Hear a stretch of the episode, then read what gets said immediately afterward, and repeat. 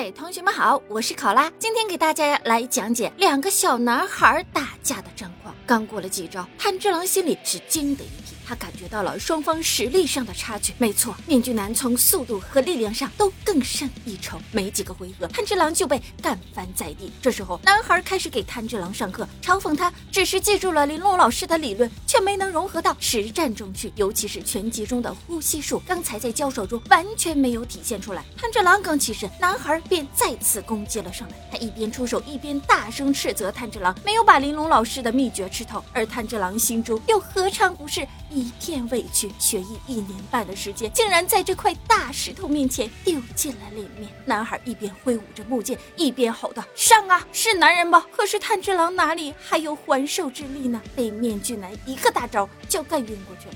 在晕过去之前，炭治郎大概在想：我他妈哪里不是男人了？炭治郎再次醒来的时候，月光洒满了大地。一个可爱的小萝莉蹲在了炭治郎身边，询问他的伤势。而炭治郎起身后，还在惊叹男孩用木剑 KO 自己的华丽一击。女孩听了，嘴角微微上扬。她表示，如果是炭治郎，一定也能做到，而自己也会在身旁为他加油哦。说罢，一个甜美的微笑立刻让我们的男主面红耳赤。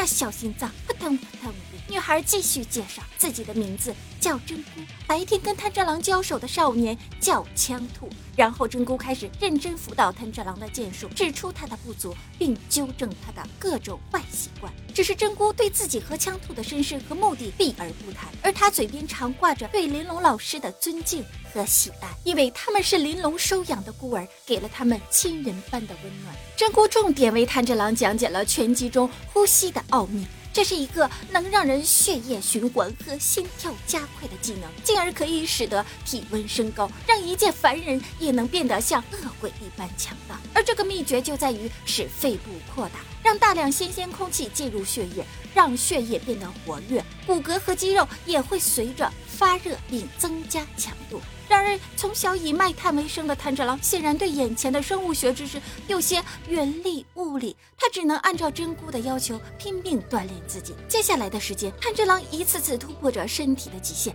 一次次挥刀向前，又一次次败在枪兔的脚下，直至大雪再次降临。此时的炭治郎已是长发快要及腰，而这一次的对决，枪兔终于换上了真刀，这是对眼前对手的尊重，也是对炭治郎的认可。正面对。决的规则非常简单，快、准、稳，力量大者得胜。只见炭治郎深吸一口气，胸腔外拓。此时的他已经熟练了，掌握了拳击中的呼吸法。对决开始，二人的动作快到肉眼无法捕捉。他们在半空中手举着佩剑冲向对方，胜负只在瞬间。而这一次，他赢了。是的，他赢了。我们的卖炭少年炭治郎赢了。随着枪兔的面具被一分为二，这个严酷的少年终于露出了笑容。而不知为何，他的笑中又带。着些悲怆，伫立在雾中的真姑对炭治郎表示了肯定，让他不要忘记刚才一击的感觉。接着，真姑又温柔地说道：“要赢哦，炭治郎要打败那个家伙，打败哪个家伙？”炭治郎还要发问，但真姑和枪兔